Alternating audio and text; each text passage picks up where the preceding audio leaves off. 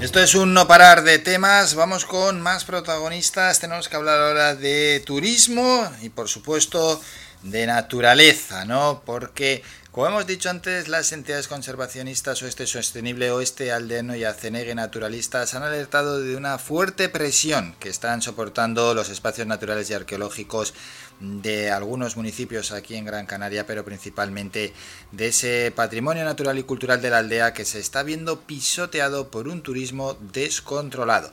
Y para hablar de este asunto estamos con Daniel González, con él es miembro de Azaenegue y que queremos que nos comente este asunto, ¿no? Y que nos den su punto de vista particular. Daniel, buenos días. Hola, buenos días Álvaro. Bueno, aseguráis que ese patrimonio natural y cultural de la aldea está siendo pisoteado, ¿no? Por un turismo que creéis que es que está un poco descontrolado, que es masivo quizás.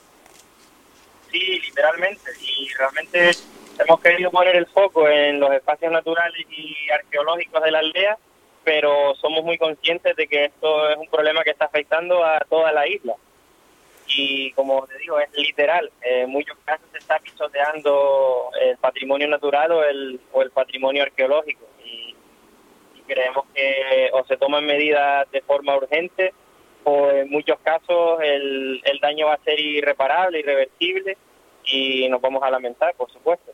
Hmm. Bueno, sí, en la aldea y como comentas, ¿eh? en otros lugares y en otros municipios. ¿A qué creéis que se debe ahora ese turismo tan, tan descontrolado?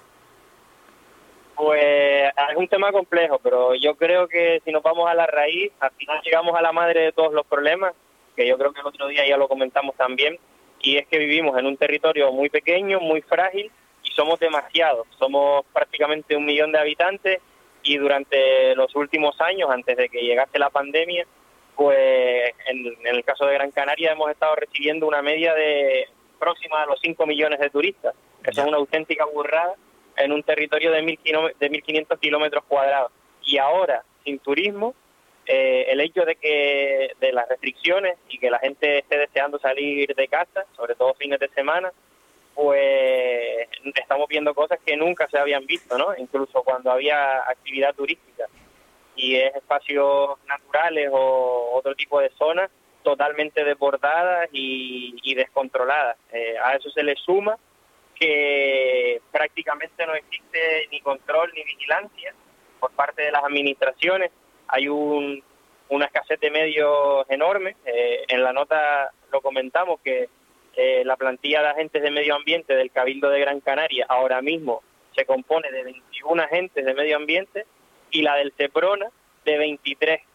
Y vuelvo a repetir, en un territorio que tiene casi un millón de habitantes, donde tenemos 33 mm, espacios naturales protegidos, una carta arqueológica con más de 1.250 yacimientos, y yo creo que los números hablan por sí solos. Pues la, pues sí, sí, sí, los números los has puesto sobre la mesa y es cierto porque es cierto, ¿no? Desde que estalló la pandemia, al final, pues tantas y tantas actividades se han visto reducidas y la que no se ha visto reducida es pues ir a visitar eh, ciertas zonas naturales, ir a hacer una, una ruta, o bien sea acompañado, en familia, incluso solo por así decirlo, irnos al espacio natural, ¿no? Ya que no podemos ir a otros sitios, pues nos vamos al campo, nos subimos a la montaña, pues invadimos el espacio natural. Bueno, pues eh, sí, está sucediendo, es, es, un fenómeno que se está produciendo, pero claro, mm, el espacio natural, el medio ambiente aguanta lo que aguanta, por tanto Dani, lo que hay que hacer es también a, a, las, a las propias personas, a nosotros mismos, que hay que seguir unas medidas, ¿no? Hay que, hay que tirar un poco de sentido común. Sí, por supuesto. A ver, mucha gente se quiere, le quiere restar importancia a lo que está ocurriendo precisamente con este argumento, ¿no? De, el de eh, esto está pasando porque por las restricciones y por la situación de pandemia que estamos viviendo. Yo creo que eso es un peligro caer en, en esa justificación porque mm, a ver, eh, hay espacios naturales en la isla. El ejemplo más claro puede ser el Roque Null, hmm. que se llevan viendo 10, 12 años desbordar. A ver, que se le escucha ahí como que se está perdiendo la conexión con Dani González, la cobertura. No, no, no, no. Ay, ay, ay. A ver si podemos eh, recobrar la conexión con Dani González. La cobertura no está siendo nada buena. A ver. A ver, Dani, que no se te escuchaba. Estabas diciéndolo, diciéndolo del roque. Sí, a ver, no sé si se me escucha mejor ahora. Un poquito mejor. Sí, bueno, hablaba del roque nulo, que eh, mucha gente le quiere restar importancia a lo que está ocurriendo actualmente, eh, justificándolo con el contexto de pandemia en el que estamos, pero que realmente el problema que, del que hablamos lo llevamos sufriendo muchísimo tiempo y ni mucho menos lo vamos a dejar de sufrir cuando se acabe esta situación. Eh, vamos a seguir siendo el mismo número de habitantes, eh, las aspiraciones son recibir el mismo número de turistas que estábamos recibiendo antes de la pandemia hmm. y la presión seguirá siendo altísima siempre en este territorio. Entonces, por un lado es clave lo que tú comentas, aumentar la conciencia de la gente. Hay gente que, que visita estos espacios y no es consciente de la fragilidad de los mismos. Y por otro lado, eh, por supuesto, hay que presionar a las administraciones para que pongan medios mientras no haya ese cambio de conciencia eh, y evitar daños mayores, ¿no? Y eso se consigue a través de la vigilancia y el control, que ahora mismo pues reinan por, por su ausencia, brillo por su ausencia. Eso es, ¿no? Porque según estás comentando, las medidas tomadas por la Administración son bastante, bastante escasas y no más que ver el número de agentes medioambientales. Sí, yo no conozco ahora mismo que han habido varios titulares de que si el Servicio de Medio Ambiente del Cabildo se ha reunido con la delegación del gobierno solicitando ayuda, pero yo eh, me paso el, día en el campo, la semana en el campo, no he visto que se haya tomado ninguna medida efectiva. Y, como te digo, no solamente en la aldea, el caso de Pino Gordo, Guguy, en Agua, la playa de Tazarte o Tazartico, el lomo de los Caserones, que es un yacimiento arqueológico totalmente desprotegido. Eh, no solamente esos casos, sino todas las semanas estamos escuchando hablar de, las colas y los atascos que se forman en el barranco de Azuaje, en los tilos de Moya, en la cumbre, en la zona de Llanos de la Pez, Pargana. Es un problemón que está afectando a, toda la isla y yo no he visto que se haya hecho nada, ni siquiera por minimizar el, el problema.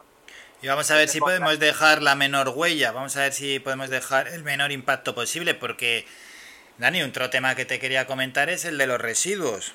A veces yo es que veo residuos, pero vamos a ver, si estás comiendo o bebiendo eh, un refresco, por así decir, o un botellín de agua, a veces lo ves tirado en, medio del campo, pero ¿en, qué cabeza cabe eso? Porque puedes ver que sea algún residuo que ves que se le ha podido caer a alguien accidentalmente, pero hombre, es que hay residuos que es que se ven que a las claras los han tirado, porque es que al final son muchísimos. Y ya, ya no hablar, que luego vamos a hablar de eso, de los grandes residuos.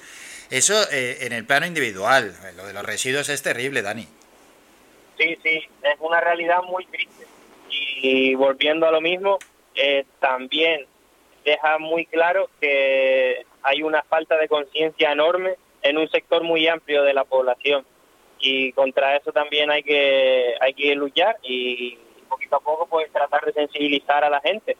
Pero la verdad que a mí también me resulta muy triste y, difícil de entender que a estas alturas y después de tanto tiempo eh, aguantando campañas de sensibilización que todavía haya gente que, que vea como algo natural tirar una lata, una botella o terminar un picnic y dejar toda la basura en el lugar, ¿no? No, no sé, no soy capaz de ponerme en el lugar de, esas personas. Me, resulta incomprensible. Eso, y ya para terminar, mm, bueno, es que esto ya no tiene calificativo alguno. Y bueno, y es que además, en caso de, de ver cuando están realizando estas actividades, tiene que caer una sanción y buena. Es que vas por. Eh, subes a la montaña, a veces lo ves desde el coche, casi casi vas al campo y ves residuos, pero residuos que lo mismo ves una cocina como un sofá, como, como una bicicleta que han tirado ahí en medio.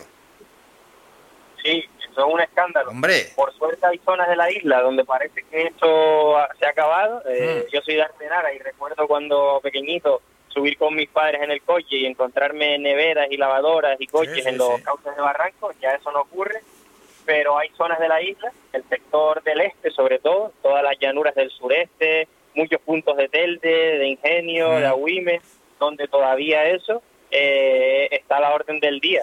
donde las escombreras aparecen de la noche a la mañana y, también es algo que, que no se entiende, o, en el caso de la aldea también hay grandes problemas con la gestión de los residuos. En la aldea se está abriendo el punto limpio de lunes a domingo y así todo todavía hay, hay personas que prefieren esperar a que cierre el punto limpio para tirar los residuos en la misma puerta del punto limpio o en el cauce del barranco que está junto al punto limpio. Y son situaciones que yo creo que la mayoría ya no, no somos capaces de entender y que no tienen ningún tipo de justificación. Bueno, pues nos gusta dejar este punto naturalista, dejar estos pequeños consejos, estas advertencias, esta llamada de alerta, ¿no?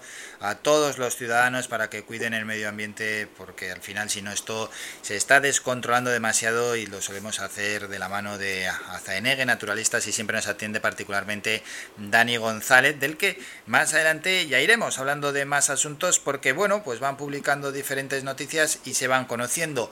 Hoy hemos hablado de este asunto, del patrimonio natural y cultural de la aldea que se ve pisoteado por un turismo descontrolado y sobre todo desde aquí a todos aquellos que hacen el turismo de más rural, turismo de salir al campo, pues que tengan el máximo de los cuidados y que la huella y el impacto que dejen sea cero, que ni se note y en caso de notarse que sea mínima, pero por supuesto abogamos porque apenas se note. Dani, nos citamos para más adelante porque por ejemplo ya veo que habéis dejado un apunte de que un parque eólico y plantas fotovoltaicas arrasan la última área de cría para el corredor sahariano en Gran Canaria. Sí, eh, no quiero adelantar mucho, si lo vamos a tratar otro día, pero sí, el, la escasa planificación y, y, la, y la forma masiva en que se están implantando parques eólicos y, y plantas fotovoltaicas también está teniendo un efecto muy negativo para el territorio. Bueno, ya hablaremos de más asuntos más adelante. Daniel González, de Azaenegue Naturalistas, gracias por estos minutos. Saludos. Gracias a ustedes por tratar el tema. Un abrazo. Un abrazo.